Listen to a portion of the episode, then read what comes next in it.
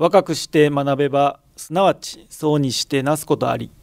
そうにして学べばすなわち老いて衰えず。老いて学べばすなわち死して朽ちず。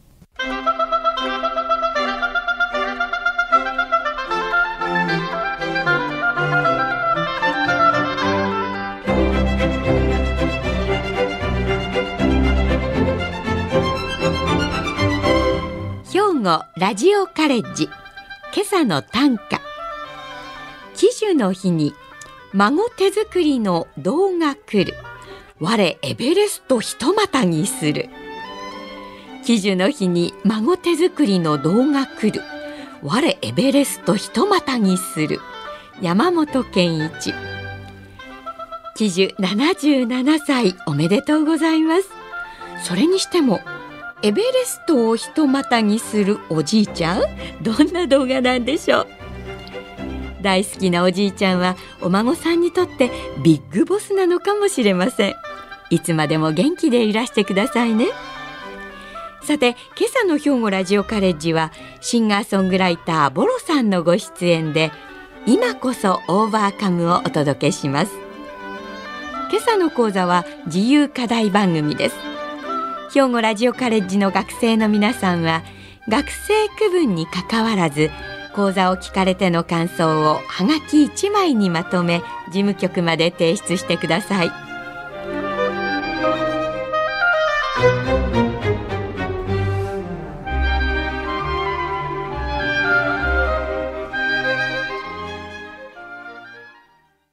皆さんおはようございます。シンガーソングライターのボロです。昨年12月23枚目のアルバムオーバーカムを発売しました。オーバーカムといえば克服や乗り越えるという意味です。今まさに人類が抱えている困難をみんなで克服するぞとの強いメッセージを込めました。私の心の叫びまさしくシャウトです2020年は私のデビュー40周年ライブツアー予定しておりましたがコロナウイルスの感染拡大で全て中止になりました。ま、私たちの仕事というのはですね、ま、特にボロはシンガーソングライターですから歌を歌ってみんなを元気にすること。それが全部できなくなりましてですね。まあ本当にまるでコロナに私自身が狙い撃ちされたような感覚でした。あれもダメ。これもダメ。特に私たちはですねミュージシャンですからカラオケダメ。こっから始まりました。ライブダメ。始まりました。いきなりでしたから。歌うな。みんなで歌うな。まあ本当に。コロナがですね私に音楽やめてしまえと言ってるようなそんな気さえしましたけれどもまあ本当にそんな感じでコロナ禍が始まっていきましたね。世間がステイホームに突入した中で、まあ、私はステイスタジオということになりました。そしてスタジオにこもって楽曲作りに専念をします。日本中の人たちが苦しんでいる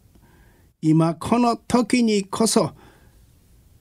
慰めや勇気を届けたいのに何もできない悔しさというのがありました。私はその辛さを力に変えてアルバム制作につぎ込んだんです。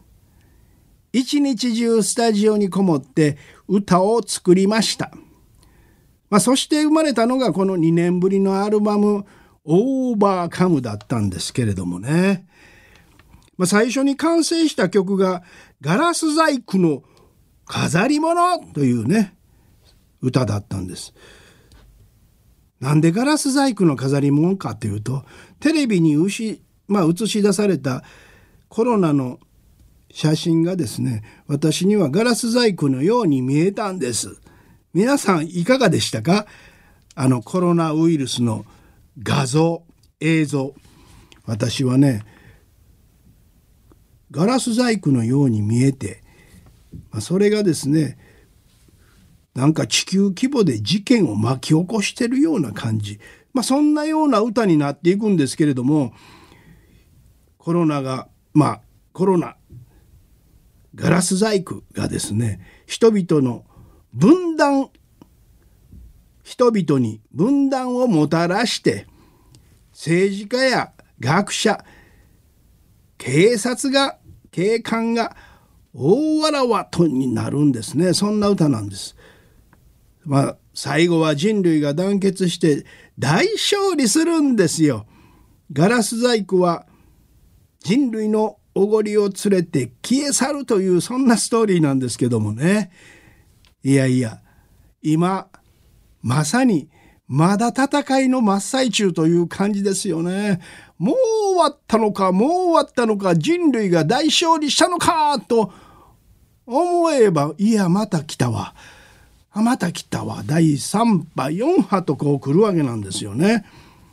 今度第7波がとか言うてますけどもどないなっていくんでしょうこの人類とこのガラス細工の戦いは歌はもうね人類が大勝利して終わってるんですけどまだまだ続きそうなんですね。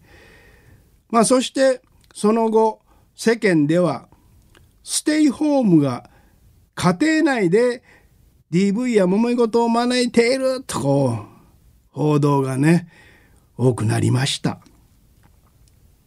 かけがえのない家族や夫婦の絆をコロナなんかに奪われないでとの思いを込めて小さな家という歌を作りましたするとあろうことか医療の最前線で懸命に戦ってくれている医療従事者やその家族が SNS などで中傷誹謗を受け始めたんですよ。まあその理不尽な現実にね私はいても立ってもいられず何としてもね私自身が闘病生活の中でお世話になったあの医療従事者の皆さんにねありがとうという気持ちを伝えたいまあ、そんな思いが募って募って病院で働く人に捧ぐという歌を作りました。まあ、この病院で働く人に捧ぐ歌というのはまだレコードにもなっていないんですけどもまあカラオケの会社がですねこれはもうカラオケにしとこう言うて言うてくれましてねまだレコードにもなってないのにこの「病院で働く人に捧ぐ歌これはですね、えー、カラオケになったんです。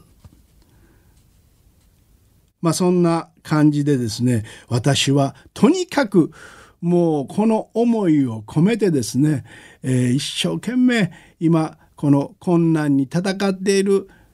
皆さんになんとか元気になってもらいたい。なんとか克服してもらいたい。みんなで乗り越えようというそんな思いを込めて、まあとにかくステイスタジオ。スタジオにこもって一生懸命曲作り、そしてレコーディング。曲作り、レコーディング。歌ができたらレコーディング。まあ一人でね、今回はね、やらせていただいたんです。もちろん、あの、そういう周りでプロデューサーとかそして、えー、事務所のスタッフとかいう人はもちろんそれを見守ってくれていろいろ軌道修正したりはしてくれましたけれどもほとんど一人でこもったというねそんな日々だったんですね。で曲がどんどん出来上がっていくそんな時になんと2020年に腎臓がんが発見されました。そして翌年2021年1月に腎臓がんの部分摘出手術を受けましたまあ早期発見だったということで部分摘出で済んだんですけれどもね。ね腎臓になんか腫瘍があるでっていうことでですね調べたらがんだということが分かりましてね。まああのがんだっていうとちょっとえー、って皆さん思われるかもしれませんけど、まあ、早期発見だったんで部分摘出ということになったんですね。うん、そしてまあ本当に地獄のような環境の中で今ちょっと笑いながらこう喋りますけどね。乗り越えたからオーバーカムしたからちょっとクスッと笑いながら喋れるんですけれども本当に地獄のような環境の中で私はふっとね今ある現実をありのまま受け止めようと思った瞬間があったんです。ここは地獄だみたいな。もう地獄なんだからもういいよみたいな。もうある意味開き直りに近いけどありのままとにかく自分の周りで起こっている境遇環境全て受け入れることにしたんです。そしたらですねふっとねなんかすごいね不思議なことにこう気持ちがものすごい楽になったんですよ。本当なんですあーってこうまあそんなことがありましてそのそれから後ですね病室から見えてくる、まあ、いろんなものが見えますけどもね、えー、私の場合は、えー、阪大病院の12階に入院しておりましたのでちょうど太陽の塔の後ろ姿が見えるんです。ちょっと太陽の塔を見下ろしてるような感じで太陽の塔が手を広げてます。その後ろ姿です。そしてその向こうに大阪平野が広がっててビル群があって生駒が見えてみたいな。そんな環境の中でずっとおったんですけどもまあ空からまあいろんなものが見えますが雲が金魚に見えたりパンダに見えたり熊に見えたり象に見えたりそれはもう面白かったです。雨の後に虹が見えたりして楽しませてくれたりもしました。風や星や雲や太陽が自分をね和ませてくれているんですね。そして思ったのがここは道化師が住んでるんだってこう思ってそんな歌が出来上がっていくんです。まあ、自分をまあいろんなね見出してくれた内田裕也さんとか一緒に芝居をした都町長さんなんかもみんなを楽しませる道化師だったんだなあなんていうふうなことを考えたりもしました。そんな着想を得て道化師たちの住みかという歌が生まれたんですけど、まあ、手術後ですね、えー、手術してすぐに病室に帰れ帰れないんです。一日ですねあのそういう特別の治療室みたいなところに一泊するんです。病室までは30メートルぐらいなんですけどそこで一泊するんです。そして最初に麻酔がふーっと冷めかけた頃にお医者さんが聞くんです。病室まで帰るのにベッドで帰りますか車椅子で帰りますかそれとも歩いて帰りますかって言うんですよ。その前にお医者さんがね最近はみんな歩きますよっていうのをね聞かされてるんですよ。その方が治りが早いとか言うてねそれでね私ね思わずね歩いて帰りますって答えたんですよ。そしたらそれが私の失敗だったのか 何だったのかベッドだったらそのまますぐに「はい」って言ってもそのまま帰れたんです部屋まで。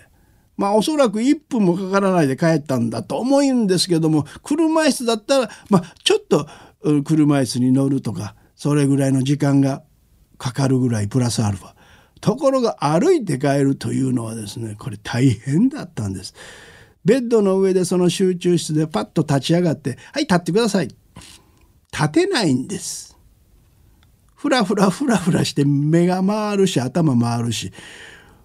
はい終わります。また寝るんです。でしばらくしたらまた来て「はい立ってください」それがもうね何かにつかまらないととんでもないんです。そのふらふらふらふらしてるんですよ。で体中に管が出てますからいろんな管が出てますからそんな簡単には歩いて帰れないということにその時初めて気がつくんです。今から訓練まあそんなことがありましてねやっともう何時間か経ってやっと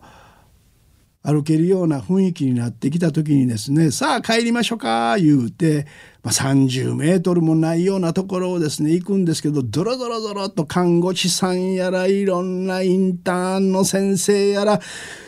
もういろんな人がドドドドドッと周りにまあ10人以上いたと思いますけどさあ帰りましょうということでで私立ち上がって体中から管が出てますからね。なんか引きずったりしながらいろんなものをこう抱えてそれでは帰りましょうってで私ね思わずね「うわあこれで初めて病人になった気分です」って言うたんですよ。そしたらねあるお年を召されたその看護師さんがね「いやいや病気は昨日で治ったんです。今日からあなたは怪我人です」って言うたんですよ。それでみんなドーッと笑うて。まあそんなことがあって ああ私は今日から怪我人や病気は昨日で治ったんやみたいなねみんなで笑いながらねその30メートルぐらいの廊下を歩くんですよ。その時にもねああここには道化師が住んでるんやと思ってね。まあ、それからですよ私ねいろんなことでねもうくよくよしなくなりました。なんかねもう一回地獄 行くべきですねみんな。そんなこと言うたら怒られるか。でもね本当にね私がですね感じたのはねここはみんな道化師がいっぱい住んでるぞっていうね。うんそんな感じだったんです。まあ振り返ってみるとコロナは私ねね本当にね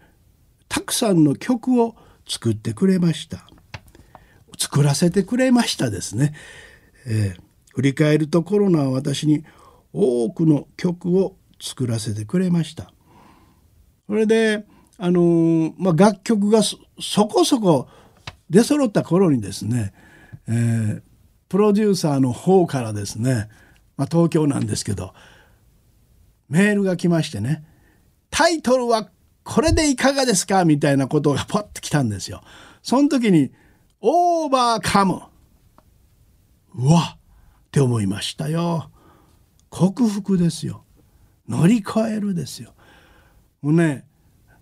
涙がボロボロボロって落ちました。本当にね、すごいタイトル考えてきはった。でも楽曲が全部ね、そんな楽曲だったんだと思うんですね。やっぱり自分自身の病気の克服それと今世界中が抱えている人類の困難の克服これをですね引っ提げてこれから頑張るんだというねオーバーカムに向かうんだというねそういう感じがしたんです。まあ、プロデューサーはいろんなことを客観的にね見たり聞いたり私のこと感じてますからね。オーバーカムってもう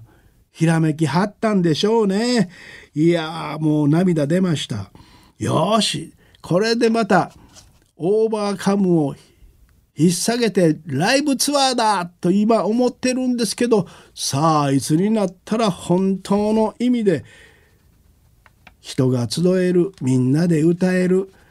そんなライブが再開できるんだろうかというところでやっぱりみんなで乗り越えるしかないという感じでオーバーカムしようというのがですね今私の周りでファンの皆さんも含めてオーバーカムオーバーカムってもう今口癖のようにみんなでオーバーカムという言葉を、えー、みんなで発信をしております。そう思うとですね人生に起こるさまざまな困難これはですねおごりを捨てて謙虚に成長できるチャンスなのかもしれないなって私は思うんです。このおごりを捨てて前進するこれはやっぱり今人類が一番抱えてることじゃないかなっていうふうに思います。今戦争も起こってます。まさかまさかと思うような戦争が起きてまた愚かな人類がここにおるやないかというねコロナが教えてくれたやないかって謙虚に生きようみんなおごりを捨てて生きようっていうあのコロナのメッセージはどこに行ってしまったのかとこういうふうに思うわけですよね。はあ、本当に皆さんね、えー、まだまだ続く世界の困難をね是非一緒に乗り越えてまいりましょう。今日は本当にありがとうございました。さて今朝のシンガーソングライターのボロ先生のお話いかがでしたでしょうか？昭和54年大阪で生まれた女が大ヒットその後も多くのアルバムやシングルを発表され沢田研二森進一八代亜紀など多くのアーティストにも楽曲を提供し音楽プロデューサーとしても活躍されています。前回のご出演ではデビュー40周年記念アルバム「ライジング」をリリースされファンの皆さんからいただいた元気でこれからも魂の歌を歌い続けライジング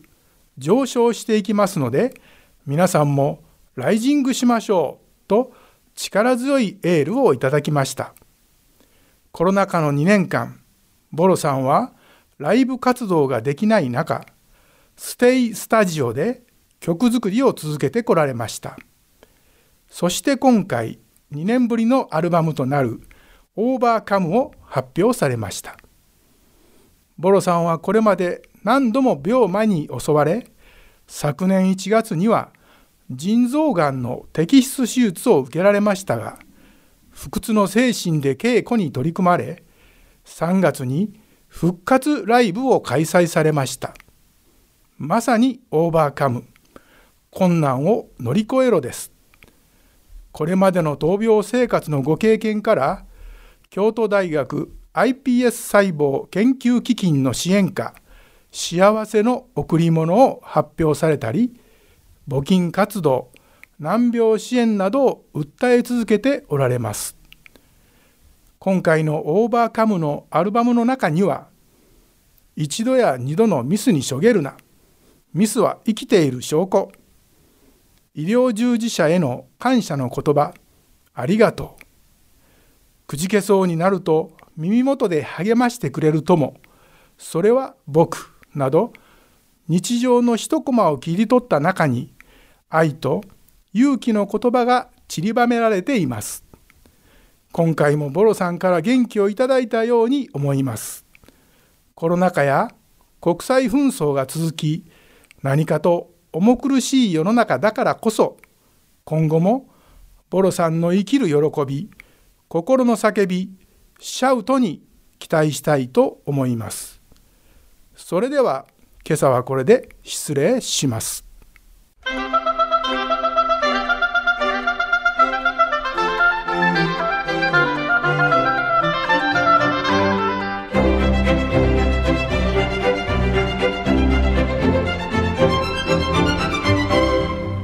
庫ラジオカレッジ。今朝は今こそオーバーカムを兵庫ラジオカレッジの大川真澄学科主任の案内でお届けしました。来週は公益財団法人兵庫県健康財団会長で京都大学名誉教授矢森幸夫さんで健康寿命は自分で伸ばせるを予定しています。さてここでお知らせです。兵庫ラジオカレッジでは令和4年度の入学者二次募集を行っています。今年度から年齢制限がなくなり兵庫県以外にお住まいの方もお入りいただけます。興味を持たれた方には入学案内をお送りします。平日月曜日から金曜日に兵庫ラジオカレッジ事務局。電話零七九四二四の三三四三零七九四二四の三三四三までお問い合わせくださいこの番組は兵庫県生きがい創造協会の提供公益財団法人井上記念会の協賛でお送りしました。